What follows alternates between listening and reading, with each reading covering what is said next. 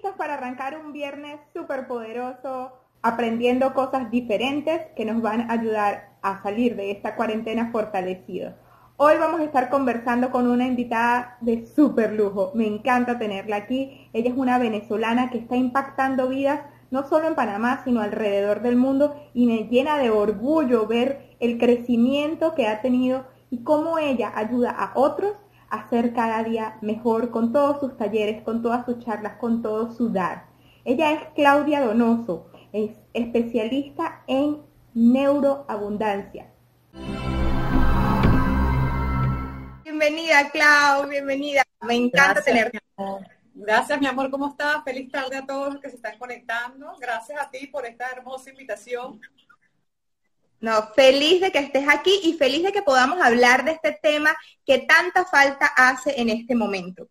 Estamos en un momento de crisis, de caos, en donde hay mucho miedo, donde hay mucha incertidumbre y creo que tú nos brindas todos los días con esos posts que montas desde tu cuenta Claudia Donoso o desde Mentes en Forma, esos tips que nos pueden ayudar a salir fortalecidos de la crisis. Así que estoy súper, súper feliz de tenerte aquí conmigo hoy. Buenísimo, me encanta que la gente que se esté conectando, me encantaría que lo hagamos, inclusive he hecho mucho live, de hecho estoy agotada, me he dado cuenta que me he excedido una cosa por querer contribuir, la voz me está fallando, porque bueno, también a veces no, nos perdemos por ayudar y parte de lo que yo he aprendido a regular también, ¿no? Pero sí que la gente me coloque aquí, lo hagamos bien interactivo, no sé qué te parece, más para que la gente realmente, de, su perspectiva, pueda aprovechar y que nos pongan aquí la gente, soy emprendedora, esto es lo que me preocupa, o eh, no soy emprendedora, me preocupa la comunicación en mi familia, para que le podamos dar justamente al que se toma el tiempo de estar aquí con nosotras hoy, full herramientas y full respuestas. Entonces, más que preguntas, coloque que la gente que quiera, mientras hablamos, coloque oye, mira, me, me, preocupa exactamente eso ahora. Eso también porque es importante, Marcia, porque la neuroabundancia primero lo que se va a hacer es tener claridad de qué quiero solucionar. Poder plasmar en una cosa ordenada un problema, ¿no? Pero bueno, muchísimas gracias por la invitación. Voy a hablar lento porque estaba hablando súper rápido todo el día grabando otras cosas. no, ahí te he visto, súper. Tienes todas las plataformas a disposición de los seguidores para que puedan verte en diferentes facetas. Yo esta mañana escuchaba una conferencia que dice, diste hace un tiempo con, una cooperativa, me encantó. O sea, hay, hay múltiples formas. Mientras te estás cepillando, mientras estás haciendo la comida, puedes ir aprendiendo con Claudia Donoso. Gracias por eso, gracias por tenerla. Bueno, Claudia, vamos a empezar hablando antes de nada, ¿qué es neuroabundancia? Porque la gente escucha neuroabundancia y piensa en dinero, pero neuroabundancia es más que dinero, ¿verdad? Sí, vamos a primero definir qué es abundancia y después qué es neuroabundancia. Abundancia es nosotros como seres humanos tenemos total acceso a estar constantemente en estado de progreso en nuestra vida. ¿Qué quiere decir esto? Ser mejor que ayer. No solo ser mejor porque yo me sienta que soy más honesto, que soy más humilde, sino que yo sienta que tengo mejor comunicación con la gente, mejor relación con mi pareja, mejor capacidad de entendimiento con la gente, más dinero, más disfrute en mi trabajo, tener más de todo. Porque hay una, una creencia que es muy particular que, y todos la, y, creo que no hay nadie que no le resuene. Ahí te me congelaste, no sé si tú me oyes. Yo te escucho perfecto. Sí, ok, que es que la gente dice, al que le va bien en el dinero, no le va bien en el amor. Y al que le va bien en el amor, no le va bien en el emprendimiento. Y tenemos aquí grabado de que uno no le puede ir bien en todo en la vida. Y eso es mentira. Porque ¿qué es que uno le vaya bien en todo en la vida? Que en cada área de la vida vas progresando. Eso no quiere decir que no te equivoques, eso no quiere decir que no tengas retos, eso quiere decir que a pesar de eso tú progresas, sabes más que ayer, tienes nuevas herramientas. Y hay que entender que hoy yo soy mi mejor versión posible. Hoy tengo el acumulado de todo lo que he vivido, ¿ok? O sea que hoy yo tengo todo lo que hace falta hoy para accionar. Y eso es súper importante, entender que la abundancia es eso, y más en estas situaciones que son crisis, y vamos a hablar un poco de la crisis y del caos que mencionaste al principio. ¿Y qué es exactamente neuroabundancia? Es la capacidad de condicionar tu mente inconsciente, que es responsable del 95% del pensamiento que tenemos al día, condicionarlo para que nos apoye. Porque yo puedo decir, yo quiero permanecer optimista en esta cuarentena, pero tu mente inconsciente dice, yo tengo miedo, mi negocio lo está vendiendo, eh, estoy agobiada, este encierro no tiene ningún sentido, qué maldición que nos cayó si eso ocurre, por más que tu mente inconsciente, que es el 5% del pensamiento, diga, yo quiero aprovechar esta cuarentena, tu inconsciente va a hacer que tú te sientas como una persona bipolar. Un día quiero llorar, al otro día me siento eufórica, al día siguiente me siento aburrida, al día siguiente me siento con ganas de leer, al día siguiente estoy leyendo el libro, pero me estoy dando cuenta que no lo quiero estar leyendo. Y estamos pasando por esa escala de emociones y es totalmente lógico, ¿ok? Porque estamos encerrados. Pero el verdadero encierro no es estar físicamente en un espacio como estamos ahora. Yo creo que, y lo, lo he repetido varias veces, el cuerpo está en cuarentena, pero la mente no. Pero en realidad es que antes del, del, coronavirus también estábamos en cuarentena, porque cuando nosotros estábamos afuera, súper ocupados, en 50 cosas a la vez, sin poder pausar, estábamos presos del apuro. Entonces, ese tampoco es un estado ideal que no trae bienestar. El bienestar viene del bien sentir y del bien hacer.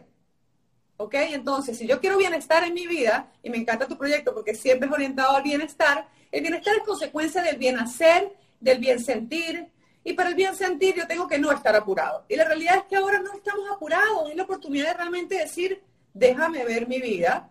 No lo voy a solucionar todo de un solo golpe, pero déjame ver mi vida. Pero ahora la neuroabundancia es toda la ciencia que hay detrás de la biología del pensamiento que nos permite colocar, quitar al saboteador que está aquí y colocar a alguien que dice, soy gasolina, vamos para adelante. Y eso es un poco lo que yo me encargo, ¿no? espero que, haya quedado claro para no hacerlo tan largo. Que no tiene nada que ver con la actitud positiva, ¿no? La actitud positiva es otra cosa. Cuando yo digo, ay, yo quiero que me vaya bien, eso lo decimos con el 5% del pensamiento. Pero el 95% eh, por, ciento puede pensar, no, chica, que te va a ir bien, tú ya no tienes 20 años, la vaina está dura. Si estamos en crisis. Estamos en crisis. Y es a este al que hay que convencer, no al consciente. El consciente siempre quiere que tú tengas lo mejor y siempre cree que lo vas a lograr. El problema es el inconsciente. Entonces, me encanta que aquí todo el mundo que va llegando vaya diciendo exactamente qué me preocupa. Hola, soy María, esto es lo que me preocupa, para que logremos transformarlo en gasolina, ¿no? Y cuando aquí Gaby nos dice, aquí Gaby nos dice, en estos momentos, más que emprendimiento, me interesa transmitir calma a mi casa y a mi familia, pero a veces yo misma estoy muy estresada con todo lo que está pasando. Ok, me encanta. Sigan anotando qué quieren. Por ejemplo, tienes que definir qué es la calma. Porque imagínate que alguien quiere traer calma, pero no ha definido qué es traer calma. ¿Qué es calma para ti? ¿Es silencio? ¿Es optimismo? ¿Es no pelear? Lo primero que necesita la mente para poder conseguir lo que sea en la vida es definir no solo palabras abstractas como amor, felicidad, calma. Aterriza. Escribe cinco cosas que serían calma para ti y es mucho más fácil que la consigas. Por ejemplo, amor, calma para mí es que la comunicación con mi esposo no estemos como perros y gatos Ok, ya tienes un hilo más claro del cual tirar y le empiezas a dar orden y el cerebro deja de sentir que tiene la responsabilidad de resolver y empieza a entender, ok, ¿qué es lo que yo no quiero? Yo no quiero que mi esposo y yo estemos como perros y gatos, por ejemplo. Ok, ¿por qué estamos como perros y gatos? Porque estamos nerviosos. ¿Por qué estamos nerviosos? Por el coronavirus. Ok, ¿podemos crear la vacuna? No. ¿Qué sí podemos hacer? Bueno, tenemos un negocio, puedo ser proactivo. yo siempre digo, no es época del amor de vender, pero siempre es época de asesorar y de servir. Y con tu negocio lo puedes hacer. Entonces tratemos de aterrizar aquí qué le preocupa a todo el mundo. Porque esto es muy importante, Masha, porque al principio tú decías, estamos en crisis, estamos en caos. La realidad es que estamos en crisis, pero no estamos en caos. Porque el caos nos paraliza. Cuando tú estás en caos, es como cuando estás frente a un asesino en serie que tenía la pistola en la cabeza y ahí tú estás en caos, ahí no hay para dónde. Estamos en crisis. La crisis ha sacado lo mejor de nosotros, desde la penicilina hasta las computadoras han venido de la crisis. ¿Por qué? Porque la crisis nos obliga a movernos. Una crisis intencionada es lo que yo promuevo que ocurra ahorita. Una crisis intencionada te hace crecer. ¿Por qué? Porque remarcas primero en tu mente qué es lo que quieres que ocurra. Hay una crisis real que es viral y hay una crisis mental. Y la crisis mental empieza cuando yo empiezo a tener problemas que van más allá del coronavirus. Cuando yo empiezo a decir, ¿qué irá a pasar mañana? Nadie sabe qué irá a pasar mañana pero tú tienes el hoy para hacer algo. ¿Y esto por qué pasó? Lo que ya pasó tampoco tenemos poder para controlarlo. Entonces tu único poder es en el ahora, en decir, ¿qué me entusiasma ahora? Y preguntarte una gran pregunta. ¿Qué estoy ganando yo con el coronavirus? Y la primera reacción va a decir, ¿qué? ¿Yo ganando con el coronavirus? Hasta que no escojas ser un ganador y ver qué estás ganando, no vas a ganar nada. Estoy ganando estrés, pero, pero estoy entendiendo mi estrés para poder manejarlo estoy sintiendo emociones nuevas que le tengo miedo, estoy viendo oportunidades que no veía antes, estoy atendiendo a mi cliente diferente, lo estoy escuchando mejor.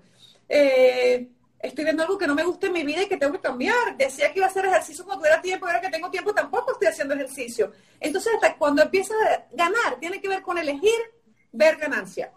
Y hacerlo implica practicar. Ay, es que no puedo. bueno, no puedo. Entonces, si pudiera, ¿cómo lo haría? Entonces, todos los que están aquí aprovechen de escribir qué les preocupa exactamente para que lo vayamos a solucionar. Pero lo más importante es que no estamos en un caos, estamos en una crisis, las crisis pasan, las crisis dejan aprendizaje, el mercado va a cambiar, es verdad. Bueno, empaquetaremos distintos los productos, empaquetaremos diferentes, los servicios seremos aún más empáticos. Eh, también nuestro consumidor nos comprenderá a nosotros, vamos a ganar como humanidad porque nos tocó tocarnos el corazón, porque ahorita el que tiene mil millones de dólares y el que tiene cero les afectó por igual, perdimos a los abuelitos por igual, hemos sufrido por igual, estamos encerrados por igual. Ahora hay gente que está en una mansión y dice, el otro día alguien me decía, ay no, yo quisiera estar encerrado en la mansión de J. Lowe. Bueno, realmente yo te voy a ser bien franca. Yo cuando no he tenido nada he sido tan feliz como ahorita cuando tengo mucho más. ¿Por qué? Porque la felicidad no depende de lo que tienes. Depende de que aprecies quién eres y lo que estás haciendo y tu capacidad de decir, bueno, vienen cosas inciertas, estoy listo. Porque eso es la verdadera vida, sentir que yo estoy conectado con la vida porque cada día nos trae cosas diferentes. Puede ser que no esté el coronavirus y tú mañana te resbalas la ducha, te pegas y hasta luego, buenas noches, se apagaron las luces. Siempre la vida tiene sorpresas. Esta sorpresa, ¿cuál es la ventaja para, por ejemplo, los que son emprendedores? Es que nos agarró de sorpresa a nosotros, pero también agarró de sorpresa a la competencia. Entonces, ¿qué podemos hacer? Ser más proactivos, en el sentido de decir cómo yo voy más allá de la curva real que va a traer el mercado cuando empiece la recuperación. Entonces, cómo yo puedo entender a mi cliente y aportar valor. Yo lo he hecho, tú tienes un medio impreso, yo también. Hicimos una reunión de tormenta de ideas, inventamos unas cosas que la gente diría, ¿cómo? ¿Qué se fumó esta gente? Y estamos evaluando hacer unos cambios tan radicales que alguien diría, pero eso es muy radical, puedes perderlo todo. Bueno, pero es que si no lo arriesgo puedo no ganar nada. Entonces eh, viene la época de eso, pero eso va a sacar lo mejor de nosotros, porque va a sacar un genio creativo que tenemos dentro, que está conectado con la vida y que es capaz de crear.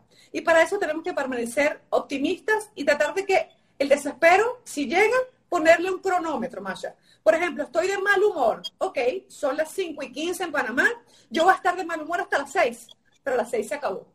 Y te permites estar 45 minutos con ganas de patear al perro, si quieres llorar, si quieres patear un cojín, pero luego le pones un stop, porque a la mente hay que ponerle un stop, hay que ponerle un hasta aquí. Pero entonces a esto hay que ponerle un stop. No es que no sientas las emociones, es que decidas cuánto tiempo las vas a usar. ¿Ok? Bueno, pero claro, pero que yo quiero estar todo el día en pijama sufriendo. ¿Ok? Vas a alimentar la parte de ti que cree que no puede. Yo te prefiero que tú te permitas un horario y luego digas, ya, esto se acabó. ¿Por qué? Porque yo, este reto es para mí, me miro al espejo y me arreglo, me pongo bonita para mí, no para el mundo allá afuera. Yo tengo todos estos días de que empezó la encerrona, me peino, me maquillo, me pongo sexo, me echo, me perfumo, me visto bien. ¿Por qué? Porque yo me estoy vistiendo para mí, para mi siguiente reto. Entonces no dejemos que esta mente inconsciente piense que tú no puedes, porque sí puedes, pero no dejes que andes en pijama roto y hablando de lo que va a salir mal, viendo noticias todo el día. Entonces, realmente el tener abundancia, que es lo que yo promuevo, depende muchísimo de tomar con pinza las decisiones, de tomar con pinza a las redes que sigues, de tomar con pinza las decisiones, porque las decisiones de abundancia traen resultados de abundancia y las decisiones pobres traen decisiones pobres. Si tu pareja está súper negativo, dile, ok, hagamos un plan, hagamos una tormenta de idea de cómo estar más positivo, pero hagamos algo, porque quejarnos de que estamos negativos y de que estamos peleando todo el día no nos va a cambiar Quejarnos de algo jamás nos cambia. Quejarnos de algo es una tierra infértil para crear. Cuando yo transformo la queja en qué hago y no sé qué, pero algo voy a conseguir, yo empiezo a traer el poder a mi terreno y empiezo a ganar. ¿Ok? Entonces, eso es lo principal. Me encanta que sigan poniendo, por favor, aquí qué exactamente. Aquí te voy a leer algunas que han dicho, o sea, de varias creo que has, eh, has hablado, ¿no? Pero aquí alguien, eh, creo que es Mercedes de Endometriosis Panamá, nos dice, ¿qué hacemos cuando nos aparece el insomnio y la pensadera? Por ahí alguien también decía, yo soy eh, solo un, o sea, soy un emprendedor, un solo emprendedor, ¿no? O sea, solo, solo soy yo. ¿Cómo hago para pensar? ¿Cómo hago para hacer esa tormenta de ideas? ¿Con quién lo hago? Ok, mira por ejemplo estos dos casos. Vamos a hablar de este que quiere hacer tormenta de ideas no importa, tú vas a YouTube, escribes tormenta de ideas, mapas mentales, journey map, y tienes dos millones de videos, que no es una excusa que no tiene información, búscala, a lo mejor consigues cinco videos que te gustan y cinco que no. Bueno, pero no me digas que no tienes los recursos, porque hace 20 años tú y yo, Masha, no teníamos los recursos.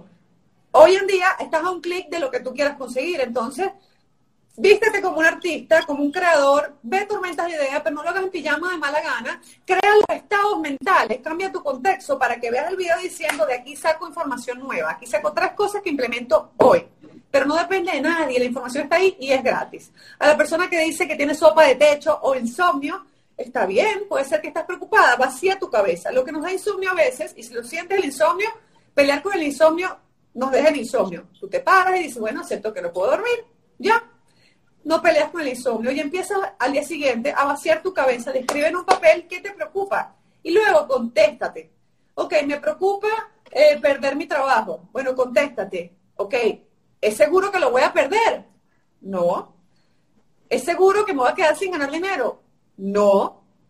¿Es, eh, ¿No puedo hacer nada? Sí puedo hacer cosas. Entonces, cuando yo me empiezo a contestar, las preocupaciones se calman. No, no, no luchamos con las preocupaciones. Vamos a contestarle, ¿no?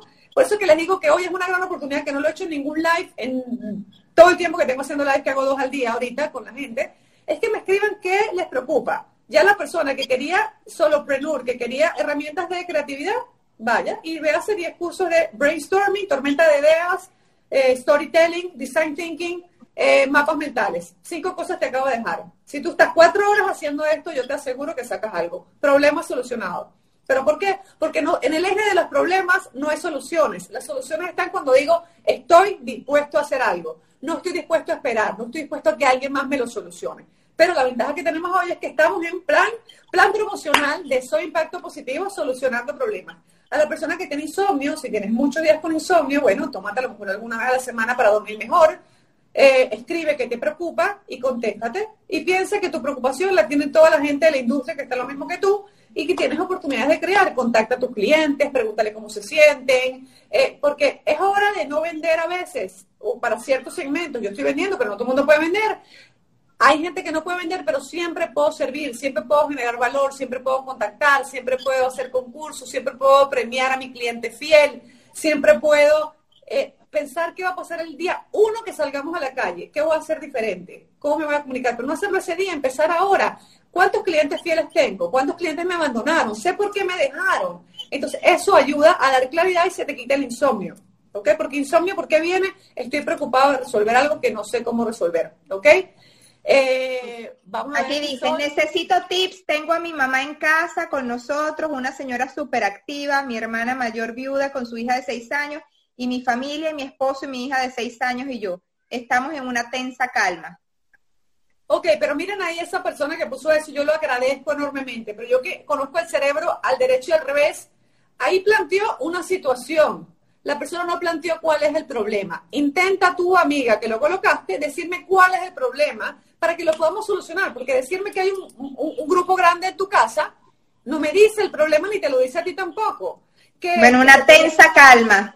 Pero ¿por qué es la tensa calma? ¿Por qué? Porque están todos nerviosos, porque están todos pesimistas, porque entre ellos se llevan mal, porque se usan el baño, se usan el jabón, porque unos no se han bañado y otros sí. Pues vamos, a, vamos a entender que para que la mente encuentre soluciones, yo tengo que arrinconarla a definir el problema y luego abrir más soluciones. Pero cuando el problema es algo etéreo, como que quiero vender más, porque es un problema etéreo, ¿no? Ok, vender más es consecuencia de aportar valor. ¿Cómo aporto valor? Cuando entendemos que la mente necesita aterrizarse, y esto yo sueño con hacer pronto un programa que sea, que sea estructura de pensamiento, aprender a pensar, a pensar de macro a micro, porque mucha gente está entrampada en su mente porque no logra estructurar qué quiere solucionar. Entonces, hoy es el momento. Entonces, a la persona que escribió eso tiene el reto de que estamos aquí contigo, te queremos apoyar, soy impacto positivo, es sobre apoyo a la gente, queremos darte soluciones. Escribe en dos líneas, no lo hagas más largo que eso, cuál es exactamente el problema, de dónde viene la tensa calma. Porque si es por el coronavirus, no puedo hacer nada. ¿Ok? Entonces, tienes que decir, bueno, yo no tengo manera de conseguir la vacuna ni hacer que esto pase muy rápido. ¿Cómo cambio entonces la situación en mi casa? Pero vamos a definir cuál es tu problema, porque a lo mejor el problema tuyo y el de otra gente que está metida aquí son problemas distintos, ¿no? Hay gente que me decía, nos estamos matando en mi casa porque nos estamos empezando a caer mal. Ok, ahí hay una solución para eso, pero no puedo dar la solución para eso a una persona que tiene otro problema. ¿Qué más nos están escribiendo por ahí? Por aquí dicen también, ¿cómo hacer para concretar las ideas? Ok, primero para concretar una idea. Tú vas a agarrar una hoja de papel y vas a colocar aquí en el centro un círculo. Y vas a colocar cuál es el reto o el problema. Y vas a empezar a agrupar por temas el problema. Ok, ¿cuál es el problema? Entonces cuando empiezas a decir, ok, mi problema es que quiero escribir un libro. Entonces la pregunta es, necesito conseguir un editorial, el contenido es para niños, para quienes está destinado. Empieza a escribir alrededor del círculo con flechitas, con cuadritos, con corchetes, cuál es todo tu reto y permítete colocar ahí qué recursos tienes, qué talentos tienes, eh, qué cosas sí cuentas, qué información tienes, para empezar a darle forma a las soluciones. Pero primero sácalo de tu cabeza y escríbelo en un papel en forma de un mapa. Ok, igual que un mapa cuando uno quiere, alguien te dice, oye, ¿cómo llego a la frutería de la esquina? Y tú dices, vuelta cinco cuadras y agarras un papel y se lo dibujas y le dices, está enfrente de la floristería y cruzas a la derecha. Aquí es lo mismo.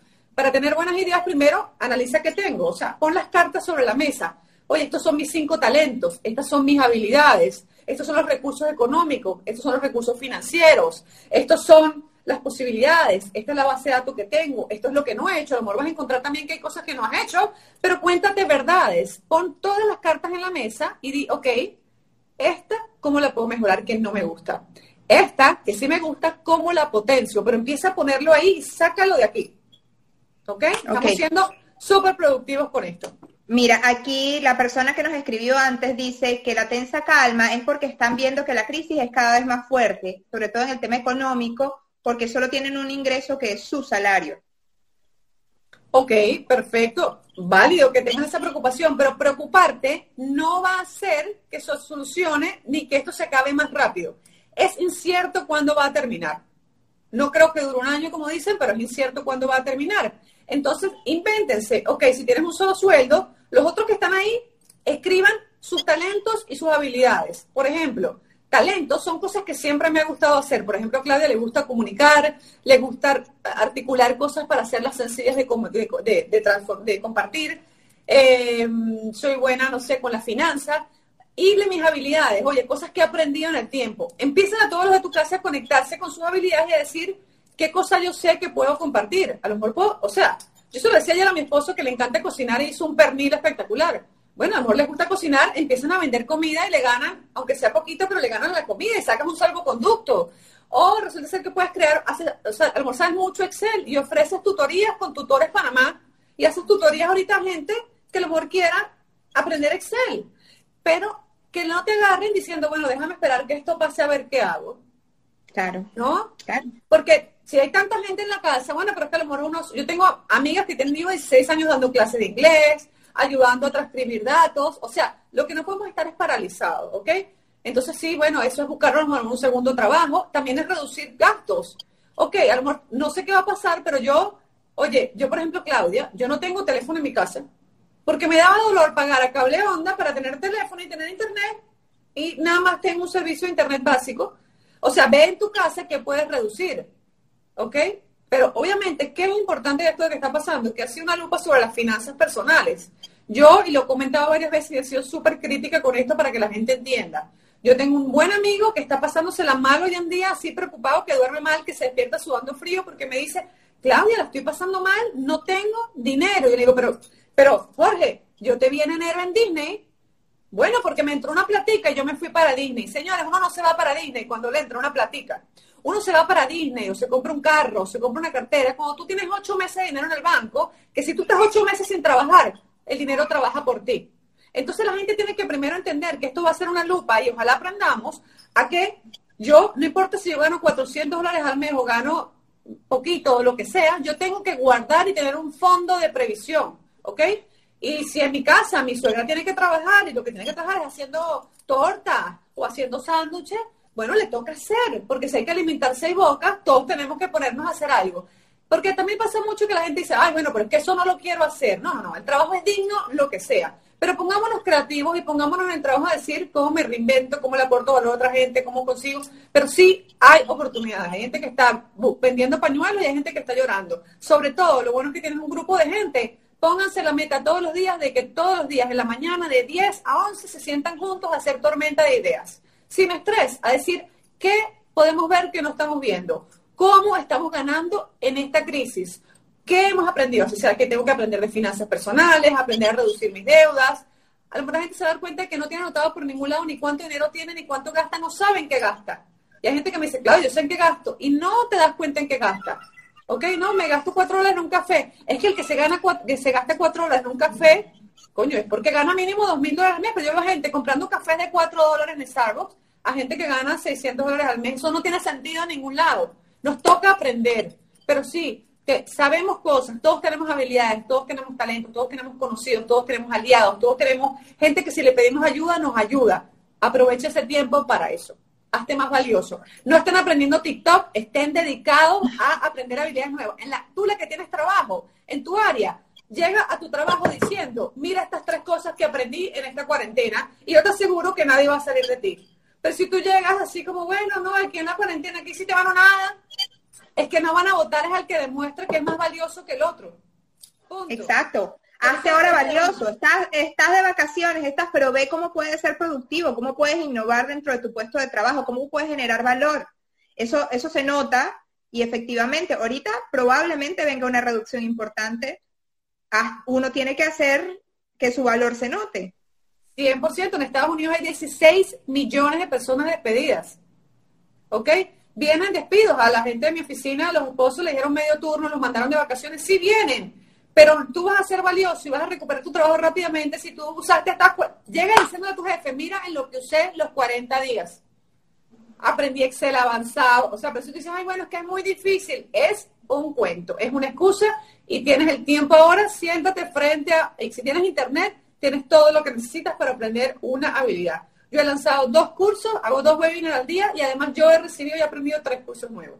¿Por qué? Porque me paro a las 5 de la mañana, no me quedo en pijama hasta las 8, a las 5 y media estoy vestida, hice ejercicio, no sé qué, desayunando, y a las 8 de la mañana estoy sentada trabajando.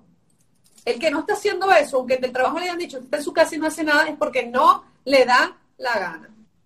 Sorry, yo me gusta Aquí muy claro por qué. Porque no quiero que la gente pierda tiempo ni le eche la culpa a otro. Cuando otro tiene la culpa, yo no tengo el poder. Cuando es que mi jefe es muy duro, la vaina está dura, la economía está difícil, el poder no tiene otro. Trae el poder a tu terreno.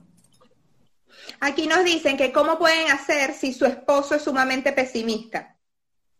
Bueno, ¿y quién escogió el esposo? A mí me encantan estas preguntas, pero yo no tengo pelos en la lengua. ¿Quién escogió al esposo? Tenemos el esposo que merecemos, tenemos el trabajo que merecemos, tenemos los amigos que merecemos. ¿Qué te quiero decir con eso? Si tú no has puesto un parado a que tu esposo se queja, quiere decir que no te molesta suficiente. Si te molesta suficiente, tú le dices, mi amor, yo quiero hablar contigo. Yo vi un live que me cambió la vida. Yo decidí que yo no hablo nada que no se llame oportunidad. Entonces, tú te quieres quejar, llama a tus amigos en el balcón donde yo no te oiga y quéjate todo el día. Pero delante mío, solo hablamos de oportunidades. No, pero es que yo me quiero quejar. Bueno, conmigo no. Conmigo no. Y punto. Le dices, porque las reglas del juego de tu vida las pones tú. En la vida tenemos lo que toleramos de nosotros y lo que toleramos de otras personas. Si tú no quieres eso en tu vida y tu esposo es maravilloso, habla con él y explícale, como gente que se comunica, por qué no lo quieres y ya. Y si él dice, pero es que me siento mal y me tengo que quejar. Bueno, la queja es estéril. ¿Tú tu nombre estéril? Bueno, la queja es estéril. Te mueve pero no avanza, es como una mecedora. Y yo no quiero mecedoras a mi lado. Si él te siente seguro, va a decirte, ok, está bien, déjame ir a quejarme con mi mamá, con mi vecino, o patear al gato, pero no se va a quejar contigo y tú vas a haber cambiado. Pero ¿qué hiciste nuevamente? Llevaste el poder a tu terreno. Ay, es que él es así, no puedo hacer nada. Por supuesto que puedes hacer algo. Siempre podemos hacer algo. Por favor, siempre podemos hacer, no algo, muchas cosas. Tenemos la vida que merecemos porque la vida responde a lo que nosotros hacemos por minuto. Si tengo una amiga que siempre me llama y se queja, yo la atiendo, es mi decisión atenderla. ¿Ok? Si alguien, ay, que son el WhatsApp a las 8 de la noche y estoy en el teléfono, es tu decisión atender el WhatsApp a las 8 de la noche. Tú puedes poner un horario y decir yo atiendo hasta las 5 y a esta hora yo no atiendo WhatsApp. Tú pones los límites en tu vida y esas son decisiones de abundancia o decisiones de carencia. Yo los quiero mucho y yo estoy hablando aquí, aunque suene súper firme, es porque yo quiero que hablarles desde el, desde el amor y desde el respeto y desde que tomen su poder personal. Porque no hay nada más bonito que entender que yo uso mi poder personal para lo que yo quiero y que no me diluyo en excusas esperando que el otro cambie para que yo mejore, que el otro haga algo para que yo reaccione, porque no, la vida no es acerca de eso, la vida no es acerca de que los demás hagan algo para que yo me sienta bien, la vida es acerca de que yo haga algo para que yo me sienta bien. Claudia, aprovecho eso, eso que acabas de decir eh, para, para de alguna manera introducir. Yo creo que, por ejemplo, nosotros desde Impacto Positivo, eso era lo que buscábamos. Eh, Cuando tú empiezas a ver todas las noticias negativas, rodearte de gente que se queja, rodearte de gente que no está viendo oportunidades, de alguna manera somos el promedio de lo que vemos, de, la gente con la que estamos, con lo que hacemos. Entonces, lo que, por ejemplo, nosotros desde Impacto Positivo buscamos es llenar de noticias positivas, resaltar esas cosas buenas que se están haciendo, que la gente vea que sí hay oportunidades, que sí hay un montón de cosas que generan valor para que se inspiren, para que se generen alianzas, para que, o sea, eso es lo que estamos buscando. Entonces, si esta persona que decía, bueno, mi esposo es, oye, empieza a cambiar, cambia el canal, cambia el canal, empieza a ver, en vez de ver las noticias todos los días de cuántos se murieron, oye, empieza a ver qué cosas buenas, cuántas empresas están ayudando, cómo puedes tú ser parte de la solución. Y yo creo que de alguna manera eso es neuroabundancia, ¿cierto? 100%, 100% eh, yo amo lo que tú haces, yo te amo a ti, yo amo tu revista, porque contribuye, pero ejercer nuestra libertad, Masha, no es la libertad de salir a la calle, es decidir enfocarme en la revista y el contenido que tienes tú por encima de ver TikTok o por encima de ver las noticias. Esa es nuestra única libertad, la libertad de decidir a qué le prestamos atención. Realidades hay muchas, pero tú tienes la libertad de escoger en qué enfocarte. Y por eso cuando tú me dijiste hagamos algo con su impacto positivo, enseguida te dije que sí, porque siento que eres una de las personas que más está aportando a Panamá en contenido valioso sobre diversos temas. Pero bueno, sí, tienes, tenemos que tener mentalidad de crecimiento para querer acceder a eso y no acceder a a, ver videos de gatitos. O sea, porque yo puedo estar toda esta cuarentena viendo lo lindo de los gatitos y cómo saltan cuando ven un pepino o maquillaje. Pero dime tú si eso te va a acercar a tu sueño o te está más bien es adormeciendo las emociones. No adormezcamos emociones. Veamos lo que estamos Mira, Justamente que hablas de eso, ayer estaba viendo un estudio, luego, luego te lo paso y lo voy a poner en un post para que la gente lo vea, sobre esta cuarentena decía que el 80% de las personas va a seguir en su zona de confort, se va a ver todas las series de Netflix y va a estar al día con todos los memes. ¿Ok? Pero solo 20% van a salir fortalecidos, solo 20% van a haber aprendido algo real. Y, por otro lado me llegaba otro estudio, una encuesta que se hizo muy grande en Estados Unidos también, de cuáles eran las, el top 10 de cómo la gente estaba invirtiendo el tiempo en Internet y casi que de noveno era que estaban cosas de estudio, cosas de aprendizaje. Lo primero era ver videos de música, eh, ver TikTok. TikTok ha subido, o sea, se ha vuelto un, super boom gracias a esta cuarentena. Eh, eso me llama la atención. ¿Cómo, hacemos para contagiar este espíritu de, de crecimiento, de, de abundancia, o sea, porque, porque como sociedad necesitamos contagiarlo para que realmente salgamos fortalecidos de la crisis. No, me encanta tu pregunta eh, y creo que la manera científica de contestarla es entender que el ser humano se mueve solamente en base a dos cosas. Una es acercarse al placer y otra es alejarse del dolor. Entonces, cuando yo tengo miedo y estoy preocupado, yo quiero alejarme del dolor. Entonces, ¿qué hago? Adormezco las emociones yendo a redes sociales a ver estupideces. Pero cuando yo transformo ese miedo que tengo de lo que no me gusta, del miedo de, lo, la incertidumbre de lo que va a pasar, y me vuelvo a reconectar hacia dónde yo voy, cuál es mi sueño, qué es eso que quiero lograr, de manera ambiciosa, cómo yo quiero esa casa de cinco habitaciones, cómo yo quiero viajar por el mundo, cómo yo quiero que mi negocio impacte, no solo en Panamá, quiero que mi negocio impacte en todo el planeta. Cuando yo me reconecto con eso, se acaban las excusas de quedarme en TikTok. Entonces lo que yo invito a la gente a entender es, ¿En qué narrativa estoy hoy? Estoy en la narrativa, esto no me gusta y me asusta, porque entonces vas a ir a TikTok, vas a ir a comer dulce, vas a, vas a desesperarte. Entonces yo te diría pausa y agarra muchos post-it de estos y empieza a recordar qué querías ser de niño, empieza a escribir por qué, porque estudiaste lo que estudiaste y empieza a pegar post-it en la pared y empieza a reconectarte en a dónde vas, ¿no? Eh, me encanta. ¿A dónde voy? Porque cuando yo empiezo a conectarme con a dónde voy, se acaban las excusas porque yo realmente quiero llegar. Pero cuando yo digo, bueno, yo no tengo planes a dónde voy, yo quiero que me vaya bien, eso es muy vago para la mente. Entonces, busca cinco personas que tú admiren y que tengan lo que tú quieres. Y luego di, ok, yo quiero eso. Y pega, imprime, si tienes impresora o, o pone tu celular, imprime en esos posts a cinco personas que tienen cosas maravillosas que tú tienes, materiales, que son millonarios, que viajan por el mundo, que tienen el carro que tú quieres, que tienen el negocio que tú quieres, que tienen el poder que tú quieres y pégalo ahí. Y míralo todos los días en esta cuarentena. Porque entonces vas a decir, yo quiero eso, pero vas a tenerlo presente y vas a decir, o TikTok o ir hacia allá. Pero cuando la mente no tiene claro, es muy difícil llegar. Así que yo invito a la gente que mañana, sábado, dediquen el día a eso. Son tres horas. Esto es decir, ¿quién tiene eso que yo quiero? No es permitirte soñar otra vez. De niños no nos enseñaron a soñar. Todo el mundo habla de conecta con tus sueños. Y la verdad es que somos torpes, no sabemos hacerlo. ¿Por qué? Porque nadie nos ha enseñado. Esta es una manera. Pega post-it, escribe tus talentos, qué querías ser de niño, qué cosa cuando haces el tiempo pasa volando, eh, qué cosas disfrutas mucho, a dónde quieres ir, escribe los países, eh, eh, cómo quieres impactar la vida de otra gente, gente que admires, gente que respetes porque ha logrado cosas, y escríbelo. Y entre medio pon tu nombre, ¿ok? Y di, wow, yo tengo todo lo que hace falta para lograrlo pero ellos tienen el mismo tiempo al día que yo. Tony Robbins, Oprah Winfrey, Claudia Donoso, Masha, tenemos las mismas horas del día que tú. El tema es cómo las usamos.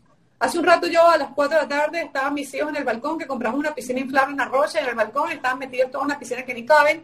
Yo estoy trabajando aquí y yo pudiera estar allá, pero yo realmente quiero esto porque mi misión de vida es aportar a millones de personas y lo quiero hacer.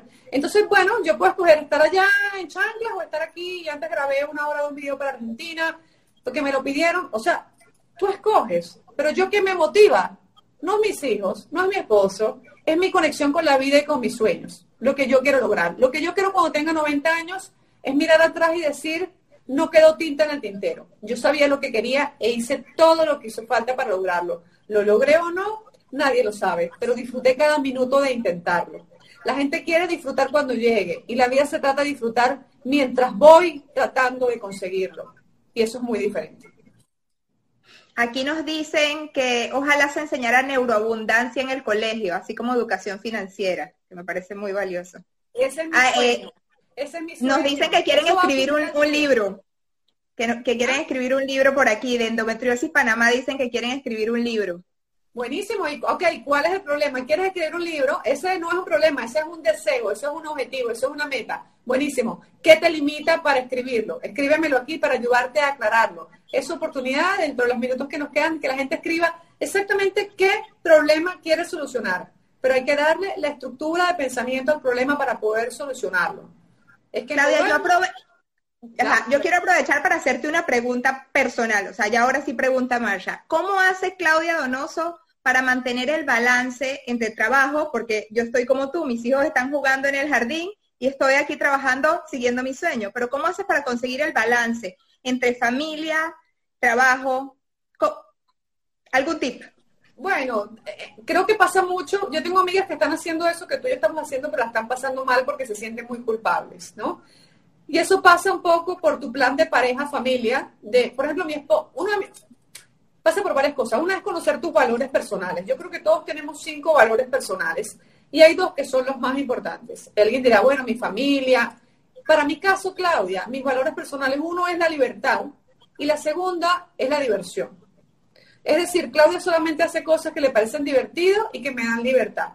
Entonces, mi esposo lo sabe, entonces no es que está bueno, yo estoy aquí con los niños y tú estás allá. Tenemos una dinámica que hemos organizado para que él honra sus valores y yo honro los míos, pero hay que conocerlos y tenerlos claros. No tengo culpa porque nada de lo que hago lo hago. Hay que revisar desde qué emoción hacemos las cosas. Si hago este live desde la preocupación, yo estoy deshonrándome a mí, yo lo estoy haciendo desde la ilusión. Pero si yo juego con mis hijos desde la culpa, tampoco lo estoy haciendo bien. No es tanto lo que hacemos, es la emoción desde la cual lo hacemos tenemos que revisar qué me está motivando a hacer esto, porque cuando yo traigo dinero a mi casa, un trabajo que no me gusta, estoy trayendo un dinero sucio, porque no es tanto el dinero que gano, es la emoción con la cual lo gano, ¿no? Tenemos que honrarnos primero, entender es, te lo decía cuando empezamos, creo que me excedí, estoy agotada, tengo la voz súper cansada, me duele la garganta porque he hecho más light de lo que le debería hacer. Bueno, ¿qué voy a hacer la semana que viene? Voy a bajar la velocidad y no puedo hacer tanto. Pero no por culpa, sino porque estoy calibrando mi experiencia pero bueno, también he jugado con mis hijos, también eh, todos los sábados, sábado pasado tuvimos noche de eh, mímica, la anterior hicimos eh, de disfrace, mañana tenemos stop y en el día a día con mis hijos leo, hago cosas, pero ¿qué hago? No lo hago cuando el tiempo sobra. Tengo horarios tan rígidos como cuando estoy trabajando. O sea, mi agenda, esta es mi agenda, todo está anotado, desde pausar para pintar, para pintar con mi hija, pero no es de lo loco. En la agenda tuya tiene que estar lo que vas a trabajar, lo que vas a pausar, lo que vas a meditar, lo que vas a ordenar, todo lo que vas a hacer. A las, hoy, a las seis y media tengo, vamos a hacer cachapas venezolanas. Compré maíz, Yo detesto cocinar, detesto cocinar, pero vamos a hacer cachapas porque me comprometí a compartir con mi familia a hacer cachapas. Alguien me pidió un live a las 7 y le dije que no. ¿Por qué? Porque eso se trata el balance, de decir que sí, de decir que no. Pero lo que hago, estoy aquí. Yo no estoy aquí pendiente de mis hijos, porque si no estaría mal con ustedes. Ni cuando estoy con mis hijos quiero estar aquí. Eso es lo importante. Donde estoy, está realmente presente, ¿ok? Eh, y si tienes culpa, que alguien pregunta qué significa la culpa. ¿Qué significa la culpa y cómo la manejo? La culpa es estar haciendo lo que no quieres estar, estar acá queriendo estar allá. Esa es la primera razón de culpa. Es desautorizarme yo, es decir a mi marido, si quiero bailar cuando lo que quieres es dormir. Eso da culpa. Es hacer lo que no quieres estar haciendo. Entonces tienes que definir qué es lo que sí quiero estar haciendo y honrarte primero a ti y luego al otro. Porque si, ay, no, es que mi esposo me dijo que quería, no sé, ver películas esta tarde, pero yo tengo sueño, yo tengo que poder decirle, mi amor, hoy no, hoy quiero dormir. Eso es no tener culpa. Aquí hay otra que está muy relacionada y dice, estando en la cuarentena, dice Daniela, me he dado cuenta que he permitido que he permitido que yo no soy la prioridad. ¿Cómo poner límites con fuerza, amor y sin culpa?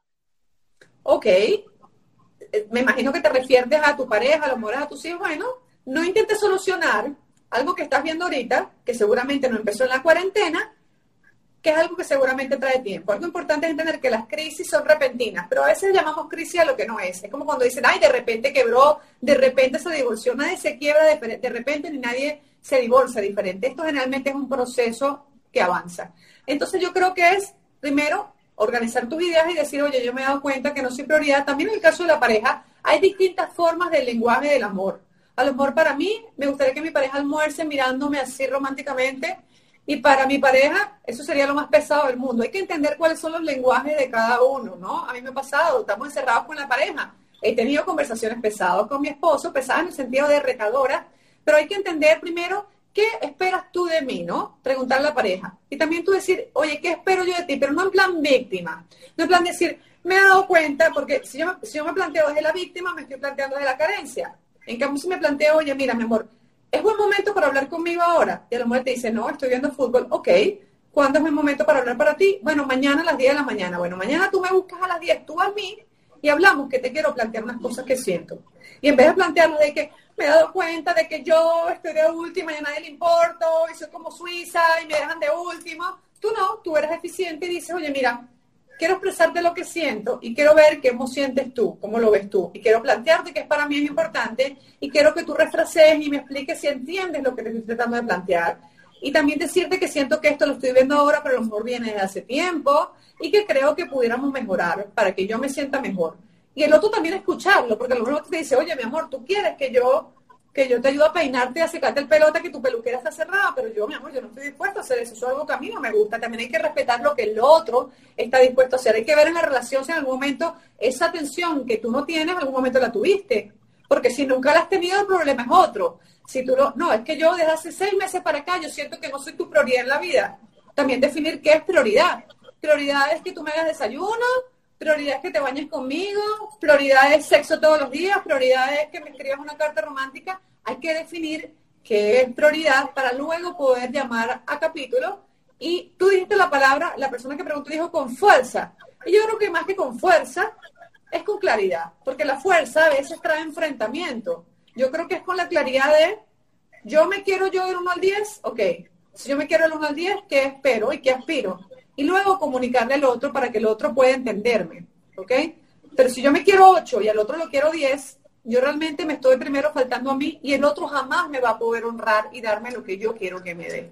Eso tiene mucho que ver con la pareja, con los amigos. Hay veces que me lo contaba una amiga y me ha pasado personalmente que vas a un almuerzo y una amiga que te cuenta todo, se acabó el almuerzo y ni te preguntó cómo estabas tú y tu familia. Entonces son relaciones que realmente no están balanceadas, que están basadas en el yo no soy tan importante como el otro, ¿no? Entonces, bueno, yo creo que esta cuarentena va a hacer que muchas parejas, va a haber muchos divorcios después de esto, va a haber muchos cuestionamientos, pero es bueno. O sea, el agua retiró el mar, como dice Carlos Jiménez, y estamos viendo que hay vidrios, que hay piedras, que hay conchas. Ok, con orden en tu casa, pero cuando estamos de zombies muy apurados afuera, igual está ocurriendo, pero no estamos haciendo los locos. Esto es una oportunidad. Claudia, aquí nos preguntan dos cositas antes de que culminemos, o sea, por lo menos para que nos dé tiempo. Una, bibliografía de todo lo que estás hablando, y bueno, yo les mandaría todos directo para el canal de YouTube y a seguir las cuentas, por supuesto, de Mentes en Forma y Claudia Donoso, ahí hay muchísima información, pero para que tú des otra, otra bibliografía. Y nos han preguntado varias veces cómo empiezan a escribir el libro que no saben por dónde empezar. Varias personas arriba están preguntando sobre el libro. Ahí tenemos varias. Ok, ok, yo no he escrito un libro, pero tengo un proyecto, un libro. Bueno, haga, ve a YouTube y pregunta. O sea, Google es maravilloso. Tú pones cómo empezar a escribir un libro y te trae más de mil links. Ve a YouTube y pregunta. Pero yo, por ejemplo, tengo a Carlos Fernández, síganlo, Café, se llama Café del Éxito. Él tiene, está, justo acaba de lanzar un curso acerca de cómo empezar a escribir tu libro en 60 días. Escríbanle y dile, yo hablo de ti, Claudia, en un live, yo quiero saber más de este curso. A lo mejor puedes pagarlo, a lo mejor no, pero existe ya muchísima gente que tiene miles de cursos y capacitaciones de cómo escribir un libro. Lo primero que te recomendaría yo desde el punto de vista de marketing es escribir, hacer una tormenta de ideas, colocar aquí el libro y primero empezar a decir, ¿para quién es mi libro? ¿Es para adultos? ¿Es para niños? ¿Es para mujeres? ¿Es para la familia? Ok, ¿es sobre ficción? ¿Es historia? ¿Sobre qué es el libro? ¿Cuál es el objetivo del libro? ¿Es aportarle valor a la gente? Porque aportar valor es muy amplio. Es lograr que cambien conductas, es entretener, eh, porque es como ir al cine. Hay gente que va para el cine, a lo mejor para ver su qué hace con el novio, hay gente que va para el cine para disfrutar la película. Ambos fueron para el cine. Define para quién es tu libro, qué va a conseguir de tu libro, cuál es la propuesta de valor que el otro recibe con tu libro. Luego que alguien lea tu libro, ¿cómo le va a haber cambiado la vida? Porque si el libro no le cambió la vida, no va a ser un libro, por lo menos que le haya pasado súper bien. Hay libros que son para educar, hay libros que son para entretener, hay libros que son para trabajar y son como un cuaderno de trabajo. Define para qué es. Esto es marketing básico, ¿no? Eh, define también, es una tormenta de ideas de, bueno, ¿qué es toda la información que tengo para el libro? Y empieza a pones toda la información con post-it y luego la agrupas. Ok, estos tres temas tienen que ver con biología del pensamiento y luego estos tres son ejercicios. Y empiezas a agrupar ejercicios y los separas de ideas. Empiezas a agrupar temas, sácalo de tu cabeza y empieza a hacer una tormenta de ideas. Pero hay miles de ideas de cómo empezar a escribir un libro gratis en YouTube. Ok, y bibliografía acerca de lo que estás hablando, de neuroabundancia, ¿quién recomiendas? Aparte, por supuesto, de ti, que eres maravillosa. digo, neuroabundancia como tal, no es que uno tiene una bibliografía, un libro de neuroabundancia. Neuroabundancia se nutre de neuroproductividad, se nutre de PNL, se nutre de miles de temas. Yo creo que más que nada no tengo una bibliografía, yo tengo varios mentores que he seguido en mi vida, que son Joe Dispenza, Bruce Lipton, Caroline Mice, un montón de gente. Lo que yo enseño es un compendio de biología del pensamiento, de psicología positiva, de un montón de cosas. No tengo un libro. Empiecen por los libros de Tony Robbins, todos son fabulosos, son muy concretos y tienen acciones específicas. Joe Dispenza, empiecen con esos dos autores y van a tener por ahí para entretenerse montones, ¿no? Deja de ser tú, es un libro de Joe Dispensa pero hay mucho. Como yo lo implemento, es una mezcla de lo que he aprendido y he implementado a mi manera para que sea fácil para la gente que quiera hacer un curso o un entrenamiento conmigo. Chévere. Ahorita tienes un entrenamiento que acabas de abrir. Cuéntanos rapidito sobre eso y antes de eso te pregunto, porque ya hay varias preguntas eh, relacionadas, dicen, ¿cómo te organizas, Claudia? Y que si anotar tu plan del día en una agenda es bueno. ¿Cómo se organiza, Claudia? ¿Cómo, Ok, no importa cómo se organiza Claudia, cómo se organiza, que ya hoy en día está comprobado que funciona. Una agenda, en la agenda está todo, lo puedes poner por colores. En la mañana, acciones estratégicas, es decir, cosas que requieren concentración, que requieren habilidad, que requieren destreza, que generan valor para mi negocio. En la tarde, acciones operativas, archivar, ordenar, contestar, organizar, que son cosas más operativas bloques de trabajo. Es decir, tú no trabajas de 8 a 6, tú trabajas en bloques de 8, 9 y media, 9 y media, 10 y 45, 10 y 45 a 2 y cuarto. Haz bloques de trabajo, no hagas corridas de trabajo completa. Y entre cada bloque de hora y media haces una pausa de 2, 3 minutos, te tomas un café, vas al baño, haces pausas, ¿ok? Y honras tu tiempo. Este esta hora y media es para crear. Cuando se acabó la hora y media, pausas de crear y vas a lo que dijiste que ibas a hacer tienes una hora específica de inicio y una hora específica de finalización y respetas ese tiempo y si hace falta pones barrera de tiburones. Si vas a crear un curso y lo vas a grabar y no te puedes interrumpir, cierras la puerta, apagas la alarma de la computadora, porque esos distractores son los primeros que nos dañan la agenda. por ejemplo, yo los mails, yo le quité que entran automáticos. Cuando yo le doy enviar y recibir es cuando entran. Mi celular no tiene una alarma que suene, ninguna. Si alguien me escribe un mensaje es cuando yo escojo verlo, no cuando suena el teléfono. Si yo lo hago cuando el teléfono lo dice, el que manda es el teléfono y no yo. Agendar el entretenimiento también, de 6 a 7 hago tal cosa, de 7 a 8 de la mañana hago tal cosa, ¿ok? Usa colores si nunca lo has hecho, hay gente que lo hace en papel, hay gente que lo hace en digital, ambas funcionan, lo importante es que tú veas. Y lo más importante de todo, el día se organiza el día anterior. Es decir, yo termino mi reunión contigo, cierro y reviso que todos mis pendientes están listos y reviso que tengo listo lo que va a empezar a hacer mañana, sábado, si voy a trabajar o el lunes. Pero la agenda nunca se planifica el día que llegó la agenda se planifica el día anterior. Y una cosa fundamental de la agenda es saber decir que no a invitaciones baratas. Hay gente que me dice, tengo un emprendimiento, ¿nos podemos tomar un café para contártelo? No, no, no, dame un segundito, te llamo. Y yo transformo esa reunión presencial, lo transformo en una llamada. O hay gente que sencillamente, oye, lamentablemente ahora yo no tengo el tiempo para hacerlo y dices que no.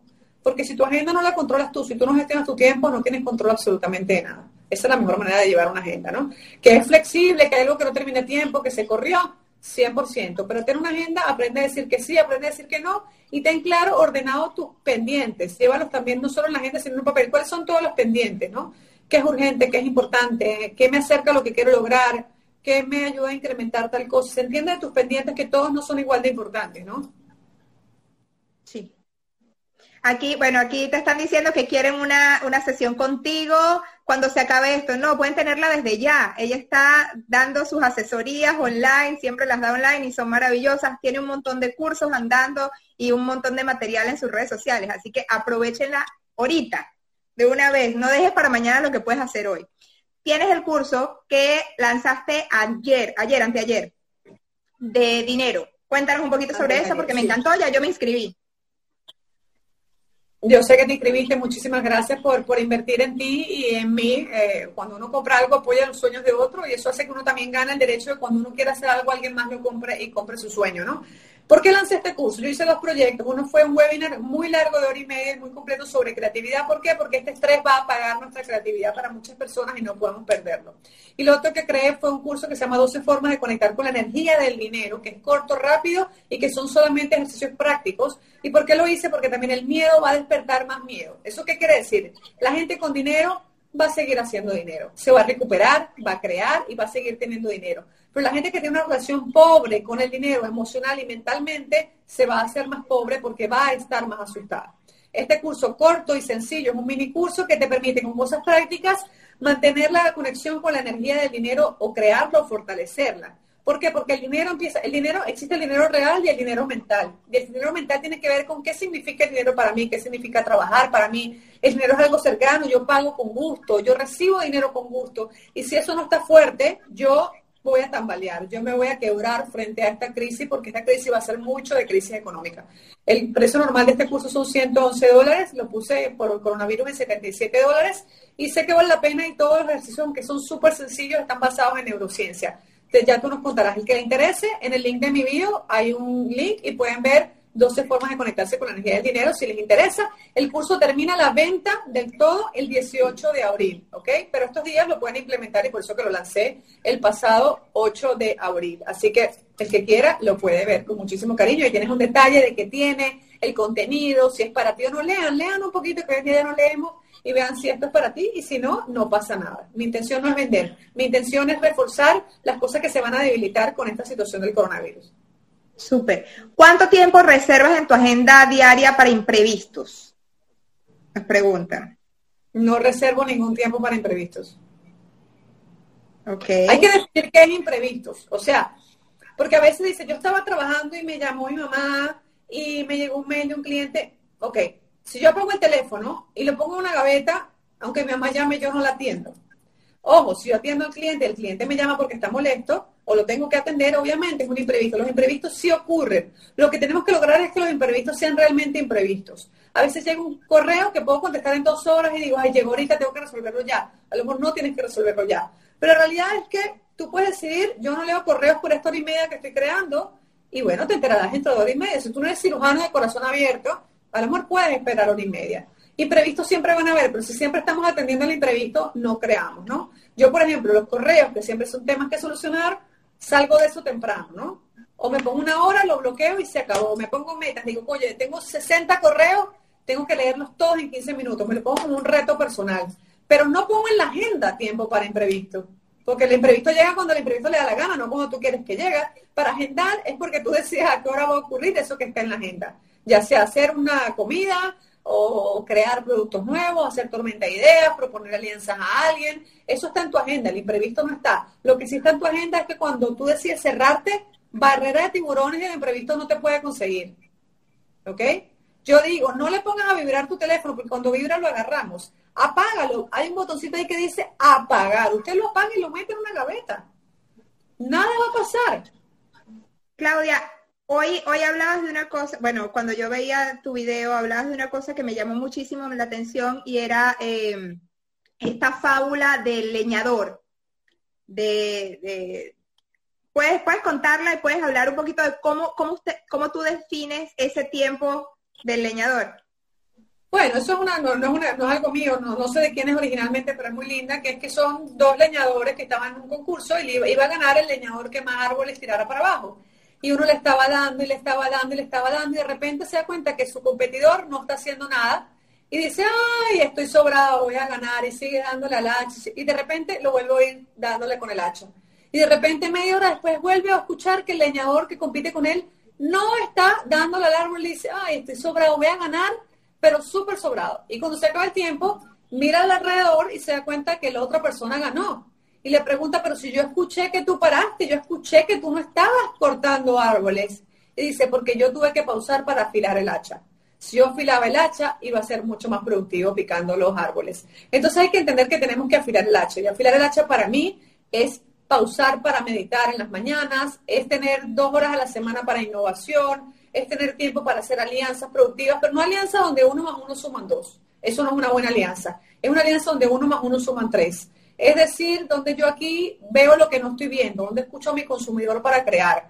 Ese es el espacio de afilar el hacha. Recuperarse también. De esto que yo voy a hacer mañana, que no voy a hacer ningún live, es recuperarme. Yo no sirve, si yo no afilo el hacha, voy a perder la voz y no va a ser útil ni para mí ni para nadie afilar el hacha es pausar cuando nos excedemos. Yo soy hiper perfeccionista, muy workaholic, que tampoco es bueno, tengo que pausar, pero para otra gente afilar el hacha es más bien ponerse en acción, depende de lo que sea para cada quien, ¿no?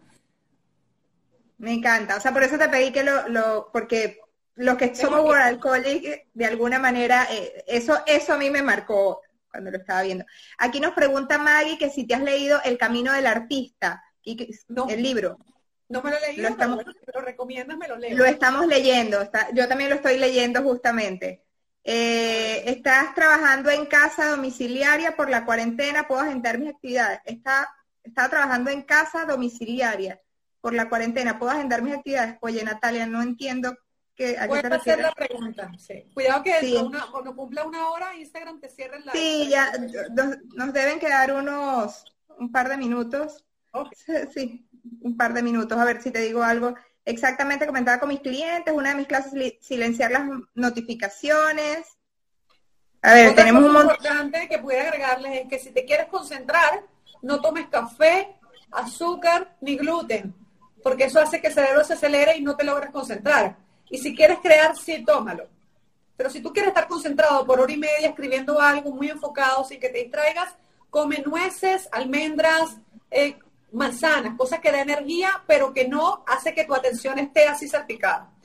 Me encanta el café, Claudia, ¿cómo hago? Bueno, entiende que el café y el té son estimulantes y que el cerebro sobreestimulado se desenfoca muy fácil. Entonces tienes que ayudarlo. Ok. Eh, y la última pregunta, ¿en qué consisten esas dos horas de innovación?